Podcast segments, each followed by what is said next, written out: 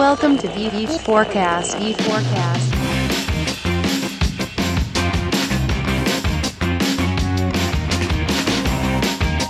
Este é o V4Cast, o podcast da V4 Company. Aqui entrevistamos grandes nomes do mercado e te deixamos por dentro das notícias mais relevantes do marketing digital do Brasil e do mundo.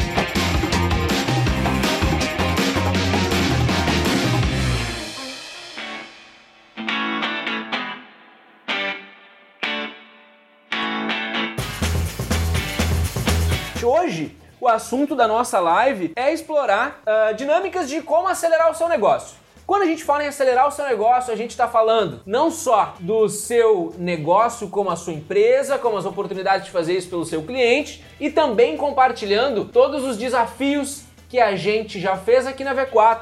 Muitos dos nossos dramas aí de às vezes parcerias não acertadas e também o que, que muitas vezes a gente tem que abrir a mão para conseguir focar. Eu tenho certeza que o Denner também tem muito a compartilhar sobre isso, não só como também meu colega Rômulo, pessoal. Rômulo, hoje os tópicos aqui, pessoal, é como enxergar além do seu negócio. A gente tem algumas perguntas bem relevantes da galera que vem nos pontuando durante a semana. Uma coisa que a gente sabe é que muitas vezes é difícil enxergar além do que o nosso próprio olho está vendo. Isso é um esforço que a gente faz muito forte na V4, que muitas vezes a gente um dia a gente já foi limitado pela nossa abrangência geográfica, um dia a gente já foi limitado pelo nicho de, de mercado que a gente escolheu atuar. A gente, no momento, se acreditou limitado pela barreira nacional, pela barreira da língua, e a gente vem tentando quebrar todas essas limitações através das questões que a gente está fazendo. Isso que a gente está fazendo hoje se traduz um pouco na viagem do Denner, por exemplo, isso se, se reflete um pouco na nossa dinâmica de expansão e como a gente acabou encontrando na dinâmica de franquias, uma maneira muito relevante de aumentar nossa empresa, encontrar outros tantos bons empreendedores que junto conosco fazem a V4 crescer. Tem uma coisa que eu acho que tu estava dizendo, que se eu não me engano, a Clarice Lispector pontua, que é algo que já está bastante engruvinhado na nossa narrativa, né, Romulo? exatamente. É uma frase que todo mundo repete, mas poucos têm noção de quem falou, que é: quem caminha sozinho pode chegar mais rápido, mas aquele que vai acompanhado com certeza vai mais longe. Isso é uma citação lá de um dos livros da Clarice Lispector. E é aquele ponto, né, Daniel? Uh, a gente pode muito bem tomar decisões, fazer qualquer tipo de coisa com o nosso negócio baseado no nosso background, Yeah. Só que, cara, isso não necessariamente é o suficiente se tu quer crescer o teu negócio. É, um outro aspecto também que é muito, muito comum é a gente estar tá sempre atento ao concorrente. Como se o que o concorrente está fazendo é o próximo passo que a gente deve seguir, como se não houvessem caminhos além disso.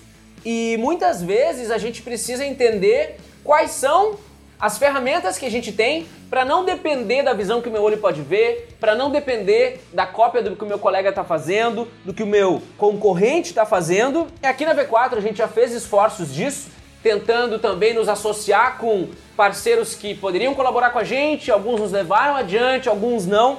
E isso é um grande desafio, né, Denner?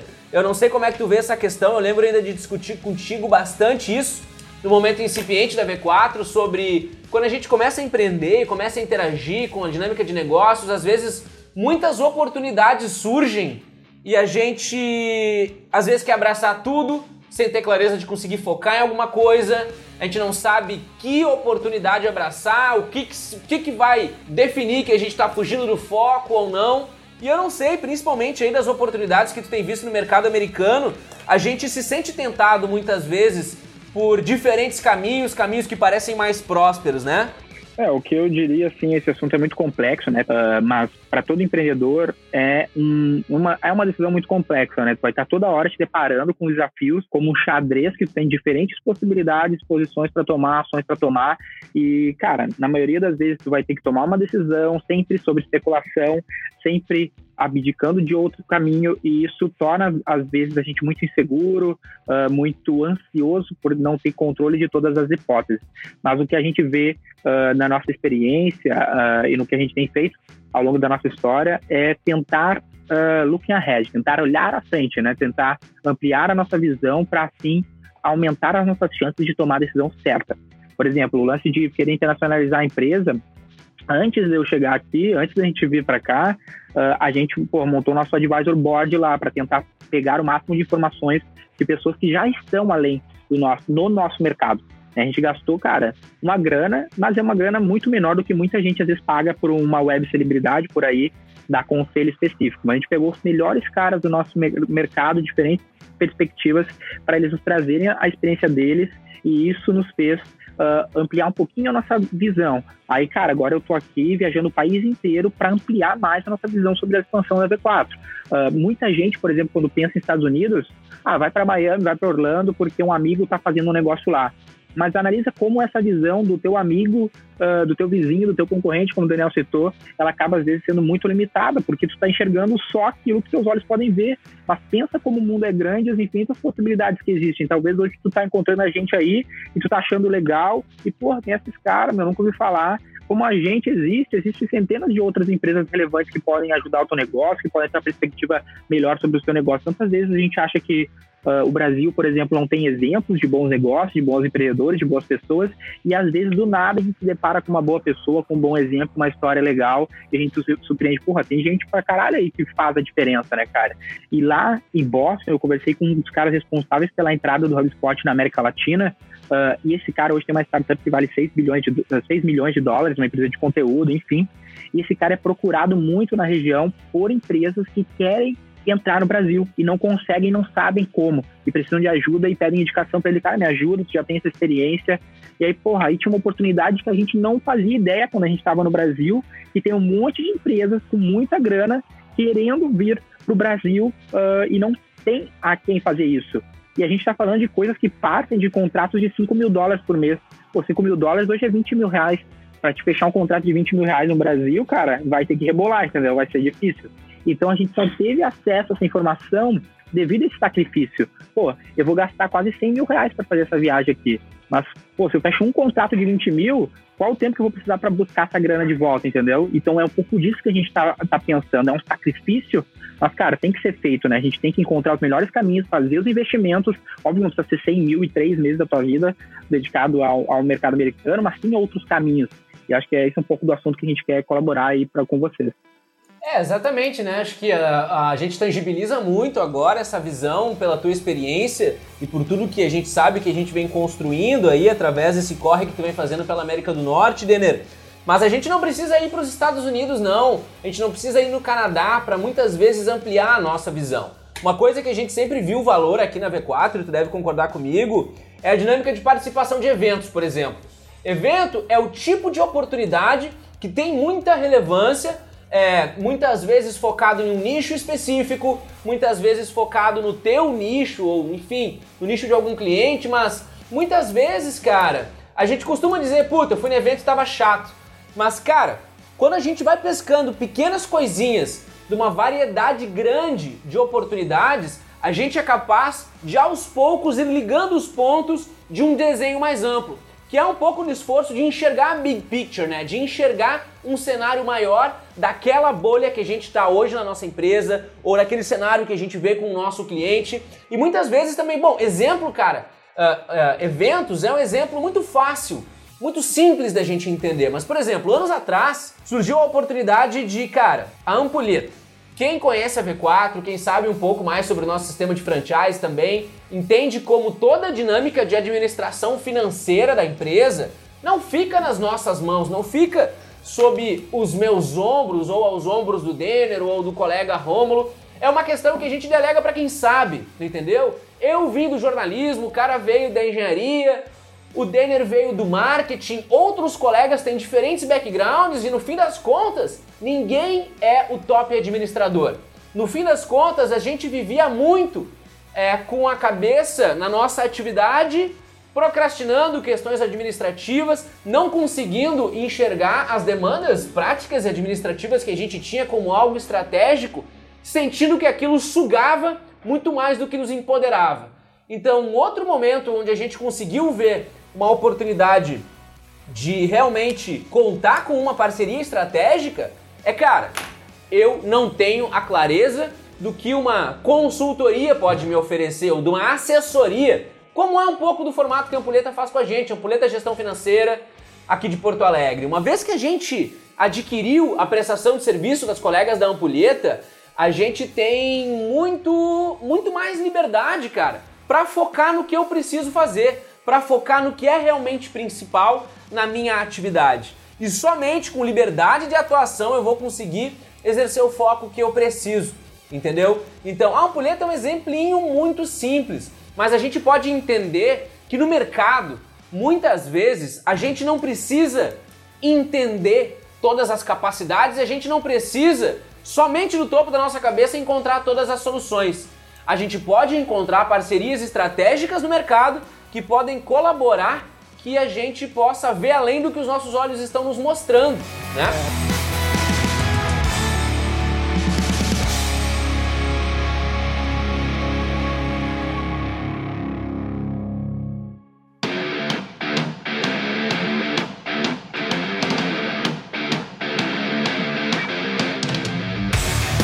A gente ainda, quando a gente conversava com a Silvia, no podcast que a gente gravou com a Silvia a colega lá do, do Google em Nova York, e ela pontua, cara, a gente perguntou, Silvia, conta pra gente, tu que trabalhou com anunciante do Google, ela trabalha no Google, né, como suporte ao anunciante, do cara brasileiro, do empresário brasileiro e do empresário americano, qual a maior diferença?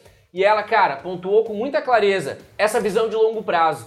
A gente, o que o Denner falou, eu acho que tu deve viver isso no teu negócio, cara. Eu não sei. Compartilha aqui se tu não teve aquele cliente que, velho, em duas semanas de projeto que não deu o ROI, o cara já tá arrancando os cabelos. É, entendeu? é, inclusive, a gente tem um, um vídeo no V4 Responde, eu, Guilherme, falando justamente sobre isso, né? É, O cliente sempre cai? Isso, o cliente sempre cai. Exatamente. Porque, cara, muitas vezes, ainda mais aqui no Brasil, essa questão do curto prazo, como o Daniel falou, é realmente algo muito gritante. Tu conseguir demonstrar para o cliente que existe uma visão de longo prazo e que tu precisa disso, cara, é muito difícil. É, exatamente. E- A, gente, a gente sofreu muito com isso durante bastante tempo, justamente porque muitas vezes uma empresa mais madura, ela entende que as coisas funcionam Exato. assim. Ela Exatamente. entende que tu precisa comparar cenários de que ano X tu vai ter tal desempenho. Fala aí pra gente. A empresa ela só chega num- numa empresa evoluída porque ela te- teve esse pensamento. A gente nunca vai chegar numa empresa relevante, evoluída, se tu não tiver esse pensamento, entendeu? Tu só vê esse pensamento em empresa pequena, só que o problema é que o Brasil é feito de empresas pequenas. E os caras vão ser pacientes pequenos por nunca pensar assim. A galera me pergunta agora por causa dessa, via dessa viagem no direct, ah, o cara me perguntou essa semana, esqueci o nome dele, se estiver me ouvindo aí vai saber. Puta, velho, tu fez um planejamento, um objetivo smart, um canvas pra tua vida, não sei o quê. E eu não, cara, eu pensei, desde que eu comecei o meu negócio, eu tinha um objetivo, eu corria atrás desse objetivo, eu sabia que eu ia demorar, sei lá, 10 anos para chegar lá. Né, que era esse objetivo que eu tenho para os aqui tá, tô chegando perto de alcançar, mas esse objetivo dos Estados Unidos eu já tinha há muito tempo. E cara, eu sabia que eu precisava tomar atitudes que no curto prazo era sacrificante, como essa é. Né, eu falei hoje para para Carla, que é a nossa CFO, ah, da- do investimento que a gente está fazendo aqui, eu falei, pô, podia ter comprado uma BMW com, esse, com essa grana. Mas, cara, o que isso vai voltar no longo, no longo, no longo prazo, eu tenho certeza que vai valer várias BMWs, entendeu? Mas para te abdicar da, da BMW no curto prazo, com 24 anos, tu tem que ter uma, uma visão de longo, de longo prazo muito consciente na tua mente. E isso se fala muito aqui nos Estados Unidos, né? Que o jogo é de mindset, o jogo é de, é de tá dentro da tua cabeça. Tua, tua cabeça vai formar a tua empresa. E para te formar a tua cabeça, tu tem que formar um bom time de pessoas que vão te ajudar a criar essa consciência coletiva diferente da média que da média brasileira, por exemplo. Eu acho que é questão de pagar o preço, literalmente, porque cara, para chegar longe, para enfim ter uma empresa internacional, uma empresa grande, ah, não só pagar, né, com valor de dinheiro, mas botar a tua vida nisso é, É, exatamente. Completando o que o Denner fala, cara, e que o, que o Rômulo pontua, pagar o preço. O preço pode ser tempo, o preço pode ser valor monetário, o preço pode ser a dor e a dificuldade que tu enfrenta todo santo dia em fazer o negócio funcionar. E, cara, sempre vai ser maior do que tu imaginou.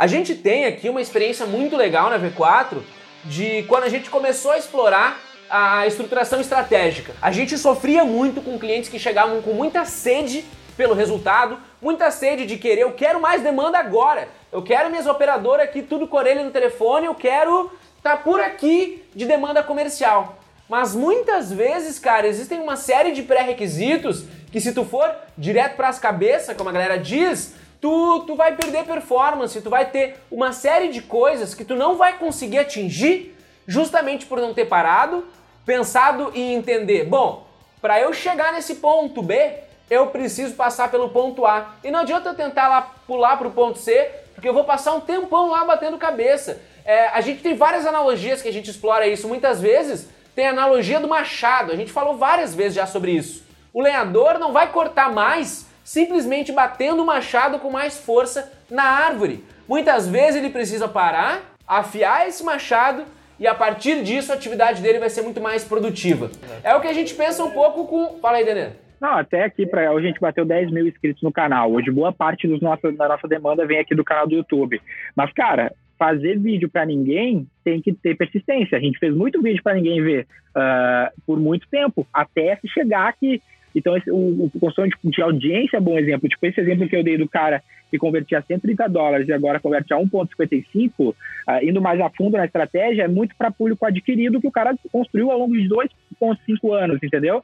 porra, tu vai chegar, meu, de cara querendo lançar um produto e vender, tu vai ter um custo por conversão. Mas se tu conseguir seguir na persistência, criando audiência e tudo mais, com o tempo esse custo vai cair. Mas tu tem que ter essa visão uh, de longo termo, de construir uh, essa base para o teu negócio prosperar. O nosso investimento, cara, pô, a gente investe 10 pau por reunião que a gente faz com o nosso conselho. É 100 pau que eu vou botar aqui. Isso tudo vai nos poupar várias decisões erradas. Pensa por aqui. Se eu tivesse colocado, se a gente tivesse escolhido abrir uma empresa nos Estados Unidos do nada, vamos botar um milhão, vamos tentar abrir, vendendo para a empresa americana para a gente montar a equipe nos Estados Unidos, eu ia, e a gente ia quebrar a cara, porque a gente já está vendo hoje, com muito menos investimento, que não é por aí o caminho. Tem um caminho muito melhor que a gente vai conseguir fechar negócio nos Estados Unidos antes de ter qualquer operação e já faturar com isso.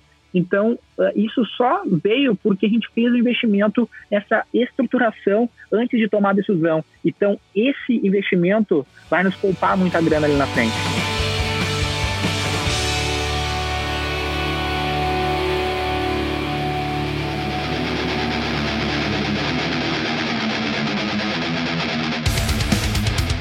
Cara, o próprio Eduardo pontua uma, uma questão aí que eu até tenho um apontamento. Ele diz: Denner, tu acredita que a inteligência artificial aplicada à compra de mídia é uma estratégia de crescimento válida? Cara, sim. Vale a relação custo-benefício da tecnologia? Infelizmente não sei te dizer. Os softwares mais avançados que fazem essa automatização através da uh, inteligência artificial para otimizar a compra de mídia, geralmente estão disponíveis a grandes organizações que já têm um bom database de, de, de BI, né, de Business Analytics e coisas do gênero então, ainda esse tipo de tecnologia não se torna disponível para nós, a gente ainda não teve a oportunidade. Eu não sei se tu vê algo diferente, Denner. A gente tem que entender que qualquer hoje ferramenta de mídia tem inteligência artificial. O Facebook mesmo escolhe lá automaticamente teu anúncio para ver qual é o melhor. Então, não tem muito uh, no nosso ponto de vista agora, não sei se tu está falando de alguma tecnologia específica que tu está querendo comprar, porque as ferramentas populares têm a tecnologia embutida e tu naturalmente vai entender como os algoritmos funcionam quando está estudando marketing. É, exatamente. Eu acho que, ele, que o colega pontua, além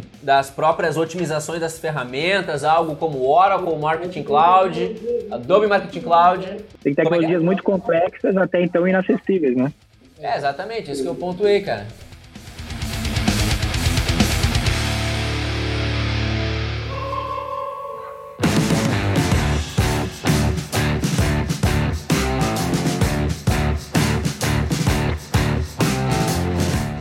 Por hoje é isso aí. 20 e 31, horário PTBR aqui. Então, galera, a gente vai se despedindo. Lembra que até a próxima segunda-feira, quando a gente se encontrar de novo aqui, vai ter saído conteúdo na terça, na quarta, na quinta, na sexta. Tu vai poder ter entrado em contato com a gente na terça, na quarta, na quinta, na sexta e a gente vai estar disponível para ouvir e entender mais sobre a tua experiência ou o teu negócio não só na segunda, como na terça, na quarta, na quinta e na sexta também, galera. Exatamente. Valeu, pessoal. Acho que era isso, né? Era isso.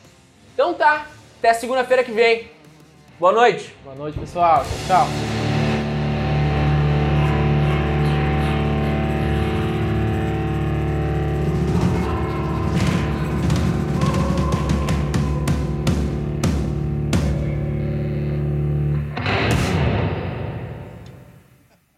Este conteúdo é um oferecimento V4 Company. O nosso negócio é vender o seu.